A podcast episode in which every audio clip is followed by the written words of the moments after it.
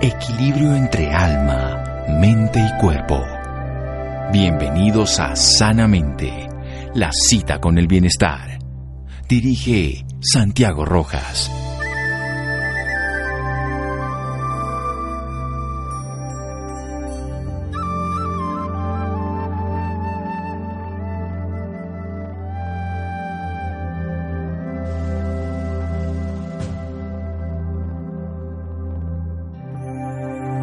La vida es una obra de teatro que no permite ensayos. Por eso canta, ríe, baila, llora y vive intensamente cada momento de tu vida antes que el talón baje y la obra termine sin aplausos. Sir Charles Chaplin.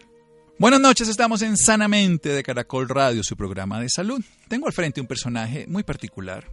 Lo admiro profundamente y lo quiero intensamente es alguien, un caminante de la vida. Tiene una particularidad que para los médicos es sorprendente, lo conozco hace varios años y con muchos médicos hemos estado con él, que desde la perspectiva biológica no consume alimento físico. Yo sé que eso suena imposible, que hay timo, que hay fraude, todas esas cosas que pensamos los humanos, pero tengo la certeza y pongo mi responsabilidad en lo que digo. Pero más allá de eso, no es que no coma, es que tiene una forma de ver la vida donde ha soltado las cosas, un objetivo existencial de la vida diferente que el aferrarse a las cosas, a las ideas, a los proyectos, a la imagen de eso es lo que quiero hablar con este gran ser que tengo al frente, Marcus White. Él estudió en Alemania, terminó la carrera de ingeniería eléctrica en México, nada de eso lo lleva a ser lo que es. Luego, 10 años trabajó como ingeniero de aplicación con la industria metalúrgica y luego estuvo como ingeniero independiente. Desde el 2016 sigue un camino de servicio. Va por todos lados, caminante, enseñando a las personas cómo vivir sin alimentación física. ¿Eso es posible, Marcus White? ¿Eso es cierto lo que estoy diciendo? Claro, esto es cierto.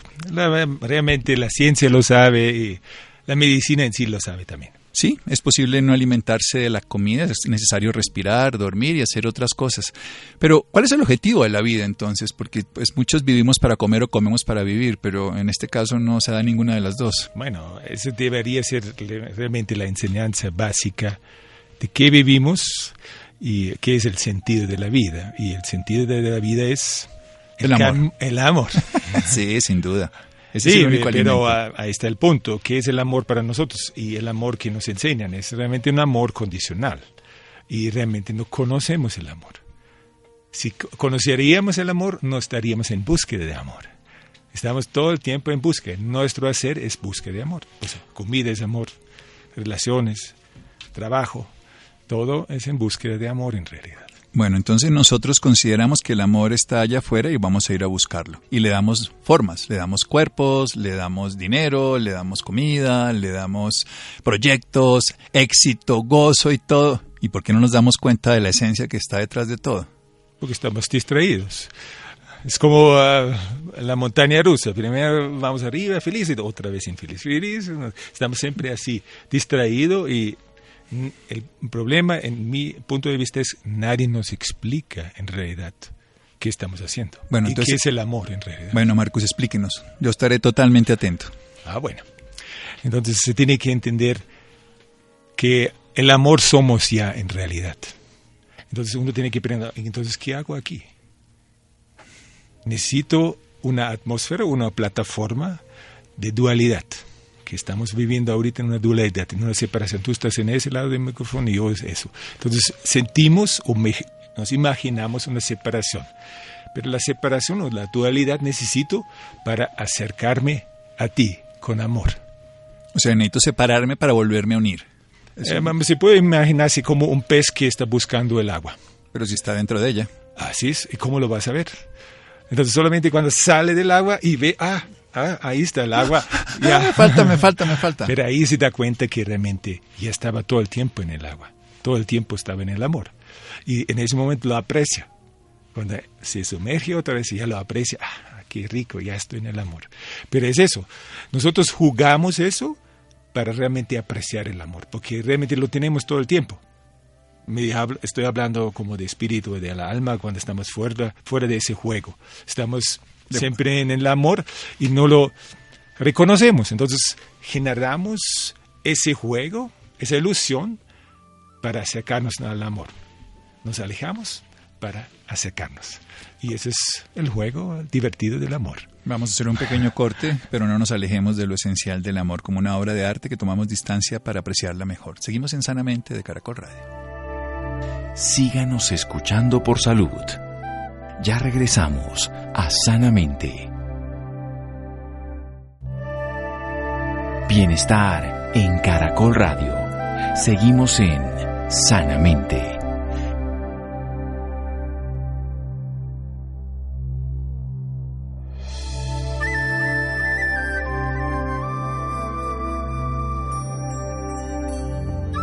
Seguimos en Sanamente de Caracol Radio. Marcus White, nuestro invitado de esta noche, un ingeniero, sin embargo nos está hablando del objetivo existencial de la vida, del sentido de lo que somos. Somos amor, sin embargo estamos distraídos y tenemos que salirnos de él para volver a reconocer lo que somos, como un pez que está en el agua y no reconoce el agua hasta que sale de ella en un salto se da cuenta de la necesidad de que existe su vida dentro del agua. Adelante, Marcus. Así es, entonces todo lo que estamos haciendo en diferentes vidas seguramente porque una vez no nos damos cuenta, porque diferentes papeles jugamos, jugamos mujer, jugamos hombre, jugamos también médico, jugamos ingeniero, todos esos papeles que jugamos es para reconocer el amor. Bueno, suena medio raro, pero es eso. Tú necesitas jugar para o meter la pata o hacer esas experiencias. Yo lo llamo experiencias, pero muchos dicen, yo hice un error, error. No, no, no. Hicimos experiencias para entenderlo. Marcos, cuando uno habla en este lenguaje, en la vida la gente dice, uy, se lo fumó verde, eso es lo que está metiendo allá una droga rara, eso es marihuana, alguna cosa, LSD. ¿Hay que consumir alguna cosa de estas para tener estados de conciencia diferentes? No, la solamente ampliar su conciencia. ¿Y cómo se amplía la conciencia? Eh, vivir. Eso es un proceso del nacimiento. No se tiene que hacer nada, solo vivir. Y aunque uno piensa que ahí la gente está drogadictos o otro eh, está en, en, la calle viviendo, todo está en su proceso de desarrollo de la conciencia. Uno más lento, uno más rápido, pero cada uno está en su ritmo. Y eso hacemos, ampliar nuestra conciencia. Cada tarde temprano ya vemos, uh, hay algo más, hay algo más eso no puede ser, que me están vendiendo toda la vida, eso de la ilusión, de la... Y yo me doy cuenta, no, eso no es.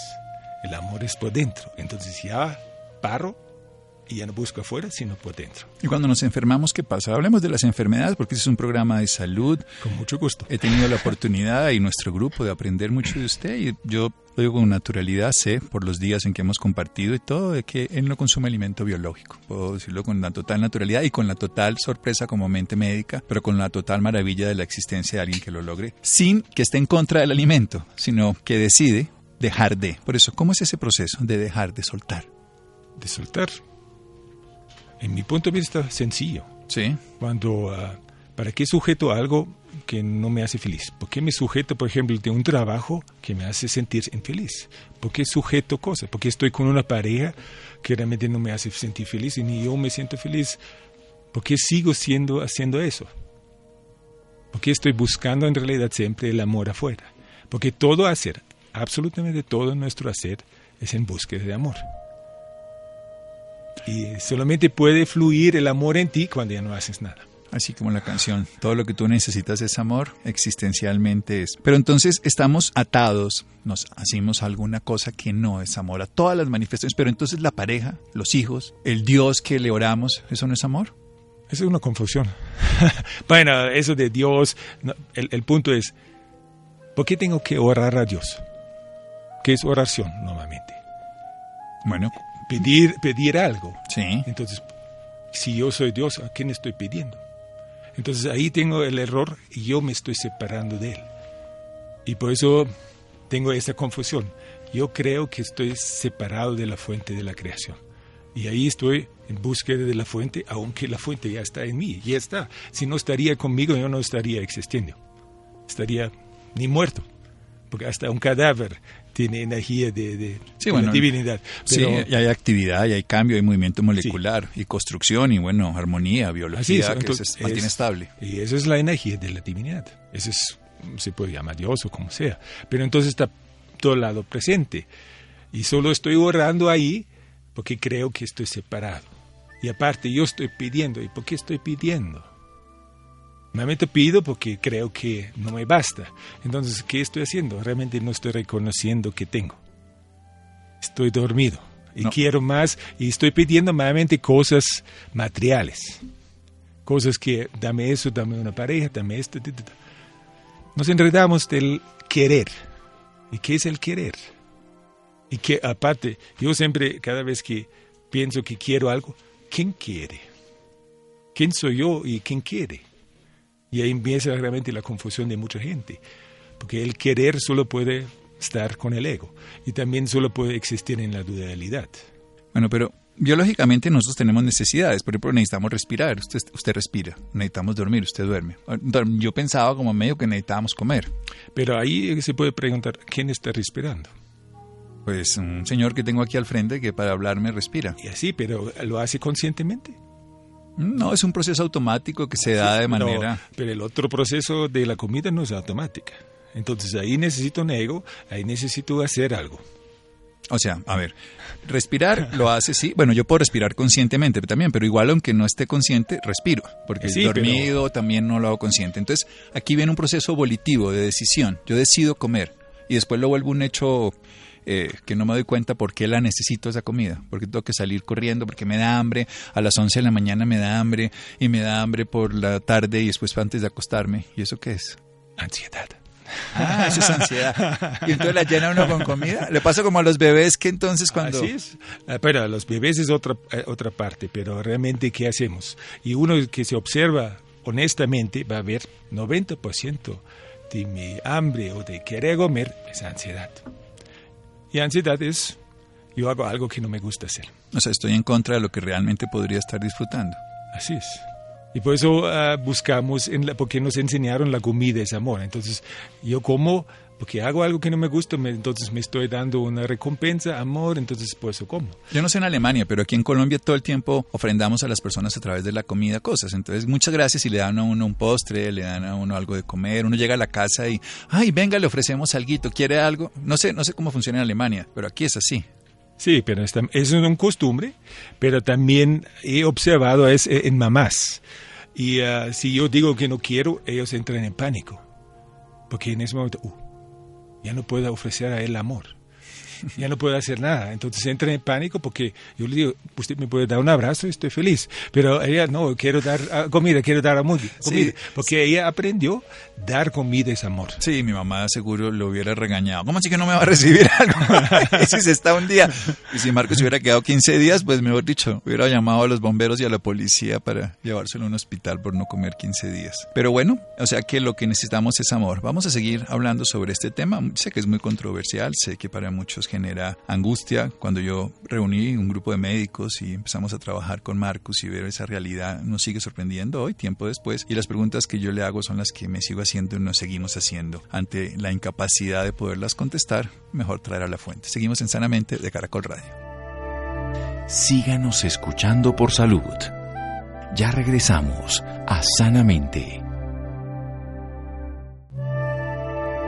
Bienestar en Caracol Radio. Seguimos en Sanamente.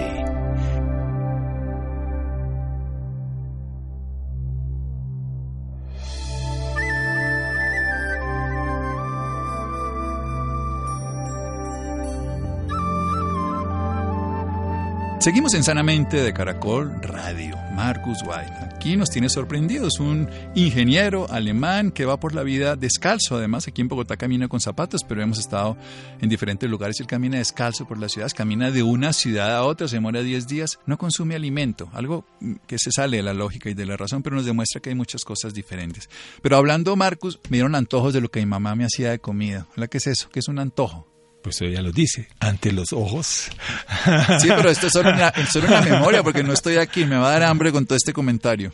¿Y por qué te da hambre? Pues porque tengo, no sé, el cuerpo me lo pide. No, no, no, el cuerpo no. porque usted puede observar, si está distraído o hace una actividad, ya se pierde el hambre. En un momento dado, pues, durante un partido de fútbol nadie tiene hambre Sí, a los hombres se les baja Viene la pausa, vienen los comerciales y todos van a la neviera. Entonces, ¿qué están haciendo? El antojo. Antes de tus ojos te ponen eso y ya se genera eso. Así de fácil es. Y por eso está tan, ah, para muchos difícil caminar al lago de la calle porque cada segundo No, el puesto olor- es comida. Sí, yo recuerdo un consultorio que teníamos que al lado de una panadería y a las cuando llegábamos olía pan y hacia las 3, 4, 5 de la tarde otra vez olía pan y eso, ay, Dios mío. El olor del pan es muy rico. Sí, pero que... Bueno, yo lo puedo eh, hacerlo el ex- ejemplo a través de la arepa. Arepa, arepa típico colombiano. deliciosa. Sí, pero si me lo sirvieron la primera vez, ¿qué es eso? Un poquito más de, de- de maíz aplastado y después un poquito aplanchado y ya listo. Y no me sabía rico. Entonces, ¿por qué no me gusta a mí? ¿Y por qué todos los colombianos están ahí adictos a la arepa? Entonces, la comida es relacionada con una emoción. Entonces, para ustedes fue su primera comida que sirvió mamá. Entonces, usted representa la arepa, el abrazo de mamá. Y ese es el amor que busca en la arepa. Así de fácil es. O sea, nosotros hacemos una asociación de amor con el alimento. Esa es la, es. la teoría y la experiencia suya. Y, y entonces, ¿cómo decidió y llegó a este estado de no consumir alimento? Además que lo han elaborado, de exámenes de sangre, todas esas cosas. Y tiene una salud física perfectamente adecuada, lo tengo aquí enfrente, es vital. Hemos, como digo, 10 días, 12 días. Tenemos compañeros que han estado 25 días con usted seguidos y sí, es una evidencia clínica simple. Pero ¿cómo lo logra? ¿Cómo lo logra? Sí. ¿O cómo no lo logra? no se tiene que hacer nada. Pues siempre me dicen, tú eres pránico o tú aplicas el respirar, respiranismo.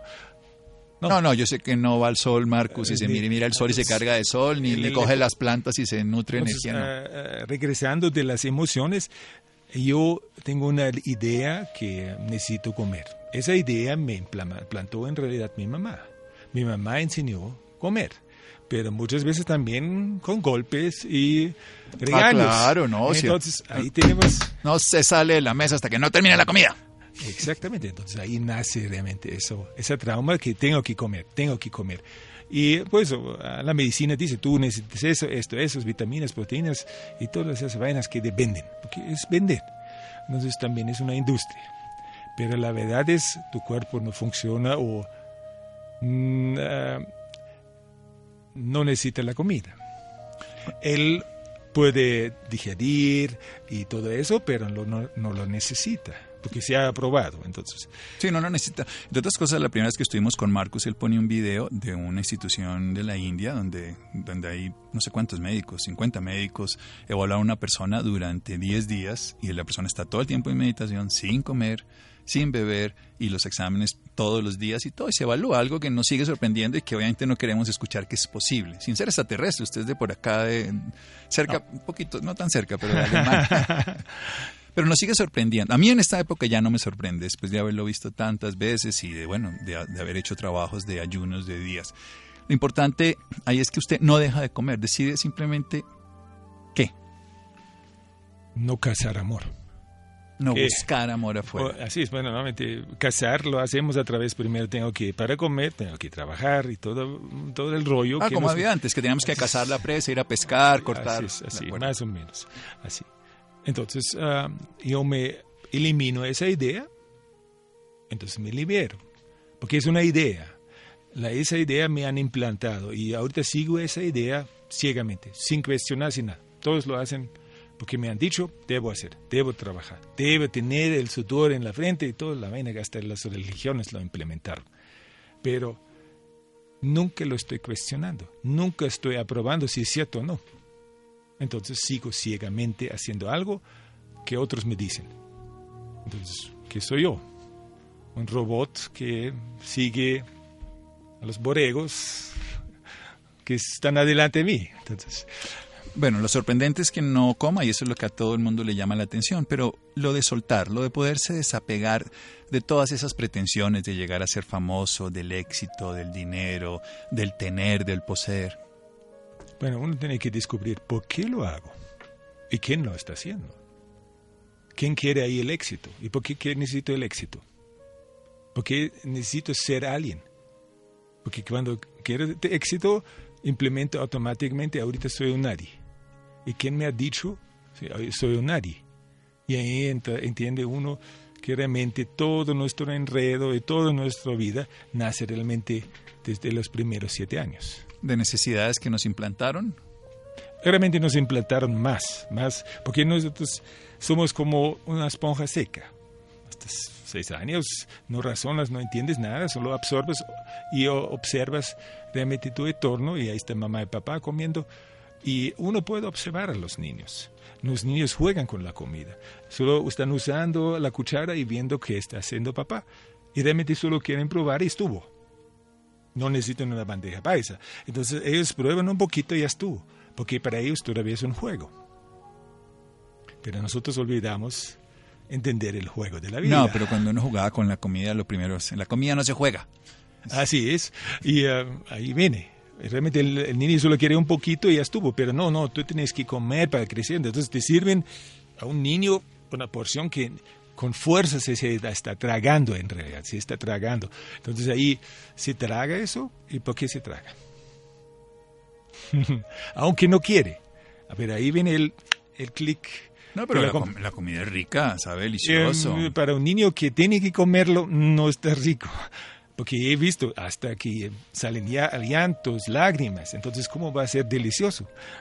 Si estoy llorando. Pero, pero si fuera pediatra Marcos y llegaran todas las mamás, saldrían corriendo. Mi niño no quiere comer. Muy bien, señora. Sí, es pues, cóperse su hijo, cópiese su hijo.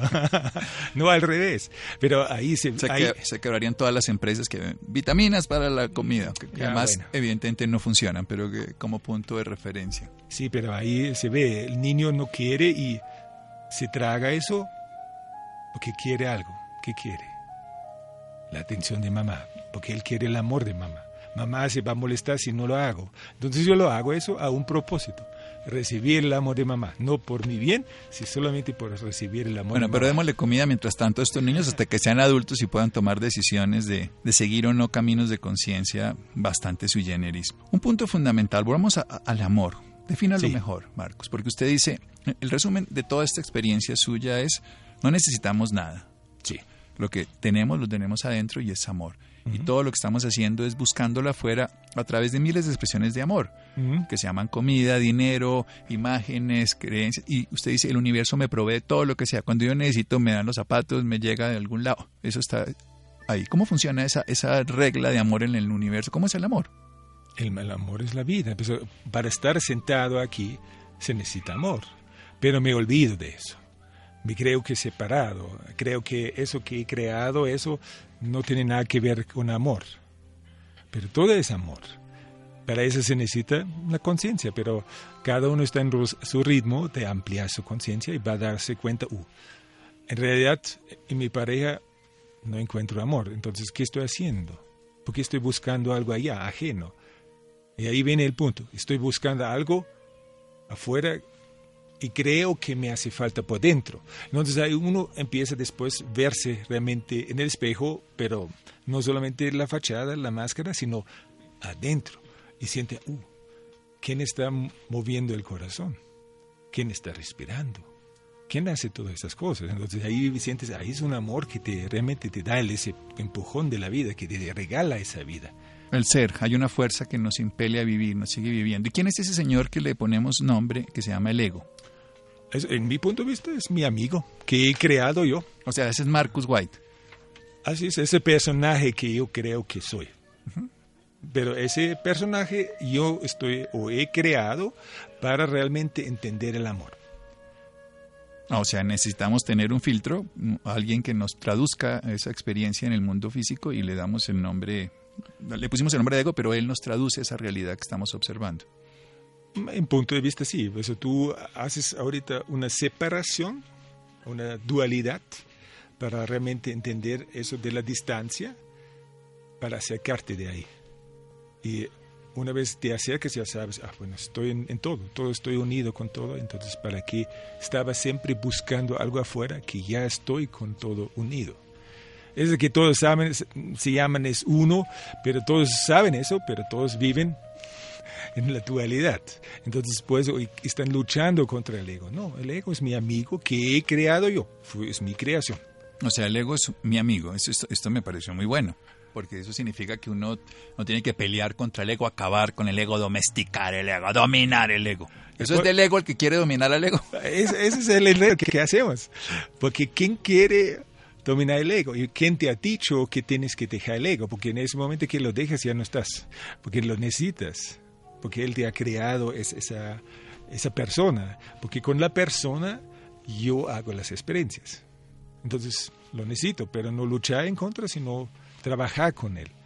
Sin que mi ilusión, porque también entender, el ego fue mi creación y fui metido en muchas cosas que el ego cree que debo hacer. Pues el personaje que sé, debo trabajar, debo tener una pareja, debo hacer, debo, debo, debo, debo, debo. Pero en realidad no es así. En realidad es solo vivir. Así como lo escuchamos las palabras de, ah, de Charles Chaplin, goza la vida, juega. Porque realmente nuestros maestros son los niños, nos enseñan realmente cómo vivir, jugar. Te caes, bueno, te ríes, levantas y sigues jugando. Pero usted sabe qué hacemos nosotros. Marcos, ¿qué es más importante, las preguntas o las respuestas?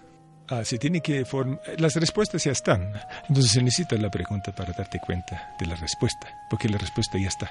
Entonces hay que saber hacer las preguntas. ¿Cómo hacer buenas preguntas para llegar a esas respuestas? Para que no se conteste uno todo el tiempo lo mismo y no se dé cuenta que hay una respuesta que ya está más allá. Bueno, las preguntas reales nacen del corazón y no de la mente, porque la mente quiere buscar algo que ha experimentado y busca una lógica. Pero con la lógica no se entiende el amor.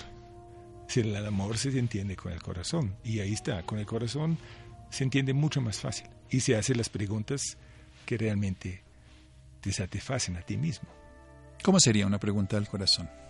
Al corazón. El corazón. ¿Por qué está el cielo azul? Bueno, entonces ahí hay como, como forma de decirlo, ¿no? Pues eh, los rayos que entran desde la Tierra tienen más connotación, como hay una que es amarillo y el otro es verde, se van difractando, bueno, una cantidad de cuentos ahí. ¿Quién ha respondido ahí? Eso es la razón y el conocimiento, obvio. Eso se fue al adulto. Ahí el niño hubiera sido, ah, porque el azul está bonito. y se ve muy bonito las nubes a través del azul. No tenemos que saber más. Aquí tengo que saber cómo se quebra ahí la luz y tuki, tiki, tiki. Entonces ya no veo la belleza de la nube en el O sea que cuando yo veo una película y digo, ay, pero ese es un actor y no la ama, y ese es el señor no sé qué, y ese carro no está volando ahí, ya me tiré la película. pues, claro, porque ya estoy comparando, ya estoy como un adulto que está comparando y ya, ya no está disfrutando. Un niño disfruta. Y no busca y dice que debe ser más a mi izquierda, más derecha, debe ser más arriba, más abajo. Ve todo perfecto. Y todo es en realidad perfecto. Nosotros tenemos, queremos encajar en algo o pensamos que ahí tengo que encajar y si no encajo ahí me tengo que transformar, cambiar. En realidad no, tú eres perfecto, naciste perfecto y vas a morir perfecto. Entonces, en medio hacemos un enredo. En, en la mitad nos complicamos un poco. Bueno, pero usted dice que nos complicamos precisamente para darnos cuenta, para notar esa diferencia. ¿Y por qué nos enfermamos? ¿Cuál es el sentido de enfermarnos? Volvamos a ese punto y, cómo abordar desde su perspectiva las enfermedades. Eso es también, um, uno tiene que entender cómo llega la enfermedad. Muchos dicen es, es externo, pero si sería externo debería ser para todos igual. Pues, hoy en día se sabe, nace por uno mismo. Entonces, es mi creación también como el ego. también es mi hijo. O sea, yo creé un amigo que se llama ego y un hijo que se llama enfermedad. Así es. Bueno, ¿cuántos familiares más tengo? Pero uno ¿Y tengo alguna esposa por ahí, un esposo? Bueno, es lo mismo con el amor. Eh, para apreciar la salud necesito la enfermedad. Si no, ¿cómo voy a saber qué es salud? No lo reconozco. O sea, para saber que algo es frío tengo que meter el calor y, ah, que hay oscuridad y luz. Ese es el juego. Y eh, para eso estamos. Pero también entender que la enfermedad es mi hijo que yo he creado por algo. Pero ¿qué hacemos nuevamente? Pues querer acabarlo. Como, ah, pero, pero que quiere un hijo, quiere un abrazo, quiere estar bienvenido, bienvenido. Cáncer. pero ese dolor que le duele a uno y cómo se va a agarrar uno a abrazar el dolor. Ahí está el, el punto. En ese momento se aplica el amor. Si lucho, no amo. Ni amo a mí mismo. A ver, si lucho, no amo. Entonces, si amo, comprendo. Si amo, ¿qué hago? Es, es aceptación y en eso viene, y viene automáticamente la sanación porque ya acepto y eh, empiezo a entender.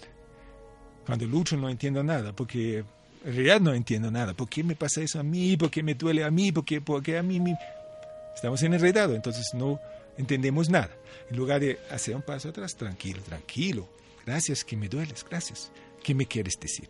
Hablándose con sí mismo. ¿Qué, qué me quieres decir? Cáncer o X dolor, ¿qué me quieres decir? Bueno, nos quiere decir muchas cosas cada momento. Vamos a hacer otro pequeño corte. Voy a seguir hasta el final con Marcus White. Después seguimos en Caracol. Síganos escuchando por salud. Ya regresamos a Sanamente. Bienestar en Caracol Radio. Seguimos en Sanamente.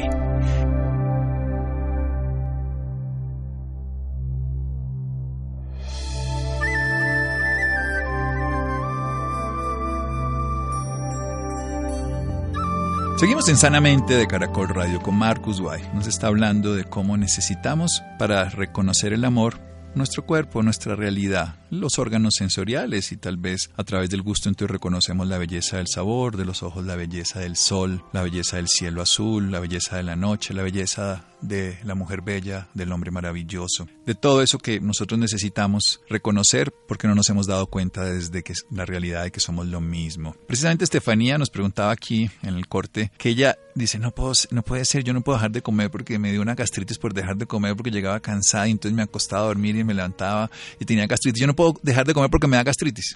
¿Cómo así?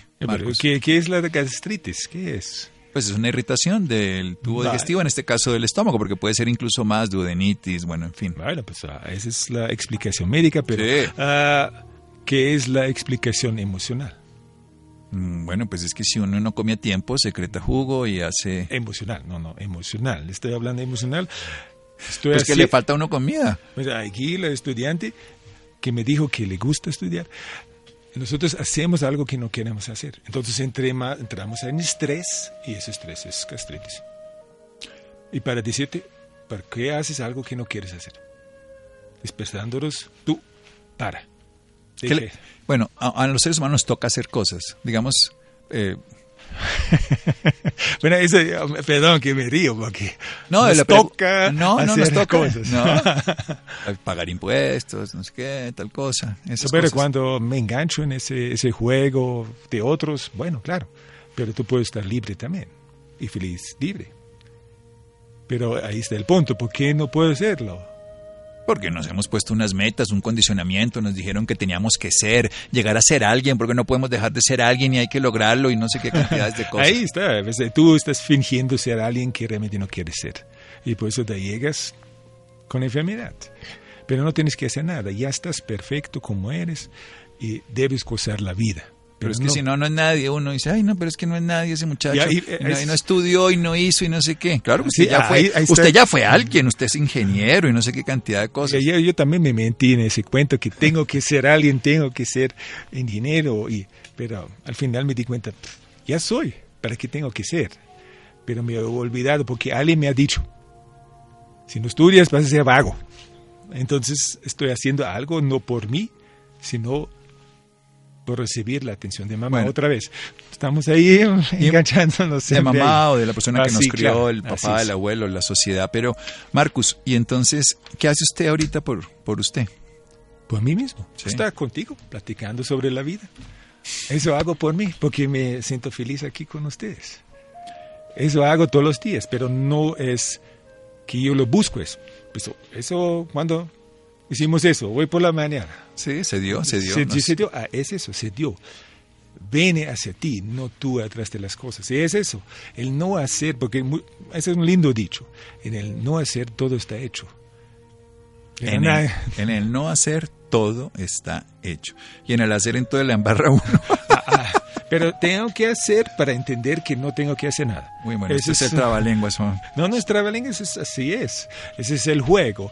Yo juego de hacer para darme cuenta, ups, y eso me ha pasado. Yo fui en la máquina de hacer y me di cuenta, ups, no estoy feliz, entonces ¿qué me queda otro que soltar? ¿Para qué sigo? Pero muchos siguen, siguen, siguen haciendo aunque no están felices y están en su traba pues se llama trabajo. Eh. Marcos ahorita no tiene trabajo porque no está trabajando. no, no estoy trabajando. Y nunca voy a volver a trabajar. Voy a regalar mi tiempo y a compartir eso que sé o también en los retiros comparto. Sí, su conocimiento es, sin costo además. Es compartir el juego de la vida. En realidad es así. Compartir el, el juego de la vida. Bueno, esto es como lo que pusimos de Charles Chaplin compartir el juego de la vida. La vida es un juego. ¿Y cuáles son las reglas del juego? Porque todos los juegos tienen reglas, tienen como unas características que uno cuando va a jugar parqués, parchís, que lo llaman en Europa, uno, o tute o cartas, tienen unas reglas. ¿Cuáles son las reglas del juego de la vida? Pues que no lo impides a la libertad del otro. O sea, puedes hacer que quieras. Mientras que no impides su libertad y, y que él quiere, pues hacer que quieras. Permitir la libertad del otro es la regla esencial del juego de la vida. yo también permito a otros su libertad de hacer suyo. Aunque digo, ahí está la pared, pero lo permito a ellos correr contra la pared. Entonces es la libertad que también que debes dejar a otros. Que otros hacen su camino. Porque muchos juegan, les gusta jugar el papel del Salvador. No, no, no. A cada uno necesita su presencia. La enfermedad lo necesita. Si yo le quito muy temprano la enfermedad, usted lo ha observado, por ejemplo, del cáncer. Lo ha quitado el cáncer, pero pues, un año después se regresa. Entonces no entendió el mensaje del cáncer. Y se pone uno ahí, entonces usted decía, le preguntamos a ese tumor, ¿qué hace en mí? Así es. Y eso sería acompañando la sanación emocional, que es la causa, y el médico hace lo físico. Cura, más bien, cura lo físico. O sea, el carro y el chofer. Estamos arreglando el chofer, en este caso lo emocional, espiritual, trascendente, y el carro, pues en mecánico, biológico, médico, que hagamos lo que tengamos que hacer nosotros. Y esas preguntas, ¿cómo se le hacen al tumor entonces? O a la enfermedad, o a la gastritis, o a la diabetes, o al hígado hinchado, lo que sea. Sí, pues todo tiene conciencia. Entonces, hablando como su, pues, su hermano, que es su cuerpo que usted usando, y agradeciéndolo cuando está bien, pero también preguntando, ¿qué me quieres decir? ¿Por qué me duele aquí la cosa? Bueno, y usted deja aquí siempre, y aquí lo ha aclarado en este momento, que se haga el tratamiento médico mientras la sanación interna se va logrando a través de darse cuenta, sobre todo para no tener una recaída, que sería como el proceso. Sería lo fabuloso, pero yo me di cuenta cuando viene el médico y le da algo, ya me estoy bien, ya sigo mi vida vieja. Pero el mensaje era, no, te, no sigues tu vida, si cambias algo en tu vida, pero realmente buscamos un alivio. Quítamelo eso, quítame, quítame ese, ese dolor ahí, quítame eso quíteme el cáncer. Pero es fue mm, mi creación, mi hijo, entonces debería nuevamente recibir con amor y gratitud. Gracias, cáncer, que me dueles. ahorita te voy a amar y ahorita voy a entender tu mensaje. Y automáticamente ver el proceso de sanación y muy bonito. Hermoso eso. Pues yo veo eso en muchas personas que están en mis retiros, que primero sufran, pero después entienden, entienden el mensaje están agradecidos, hacia la enfermedad está agradecido, porque a través de la enfermedad fue un sacudo de despertar, porque es eso, pues tú puedes seguir tu vida y puedes estar dormido, pero también vienen mensajes para que no sigues siempre lo mismo. Y esos mensajes son normalmente ciertas enfermedades, porque la primera bofetada no queríamos escuchar, nos viene una más fuerte, más fuerte, hasta viene el golpe. Hasta aquí viene el golpe de la vida, sí, precisamente porque estamos buscando amor pero no nos damos cuenta que somos, seguimos distraídos. Tenemos experiencias, no errores, y cada experiencia nos permite ampliar la conciencia. La clave está en soltar. No reconocer lo que tenemos hace que pidamos y por eso oramos, queremos, ambicionamos y le damos poder al ego que no es sino un amigo nuestro, creación propia pero que nos acompaña toda la vida y que se desarrolla a través de expresiones como puede ser una enfermedad, en este caso un hijo. Y lo que hay que hacer es compartir el juego de la vida, cuya regla esencial es permitir la libertad del otro. Así es, en pocas y rápidas palabras. bueno, puse atención. Ahora el problema no es ese, sino ponerlo en práctica. Marcus, de verdad muchas gracias. Yo sé que, que esto genera ampolla muchas personas y Marcos no promueve ningún tipo de movimiento, no quiere llevar a nadie a hacer nada, no es un grupo religioso, filosófico, cultural. Nos quiere demostrar que nosotros hemos generado necesidades innecesarias, que estamos llenos de una cantidad de ataduras a cantidades de ideas, proyectos, deberes ser, condicionamientos que nacen desde el mismo hogar y que podemos soltarlos, podemos soltarlos solamente cuando nos damos cuenta. No es una fuerza, no es pelear contra eso, no es controlar el hambre, no es ir porque nos enfermamos igual, es simplemente darse cuenta que no es necesario. Cuando descubrimos de dónde viene el origen, dónde se originó esa necesidad básica, al darse cuenta, al estar ahí, ya deja de ser necesario, ya no lo necesitamos, ya no es parte de nuestra vida y se va, sin esfuerzo. Así es. Qué linda está la vida. La vida es muy hermosa. Gracias, Marcus. Gracias por la invitación.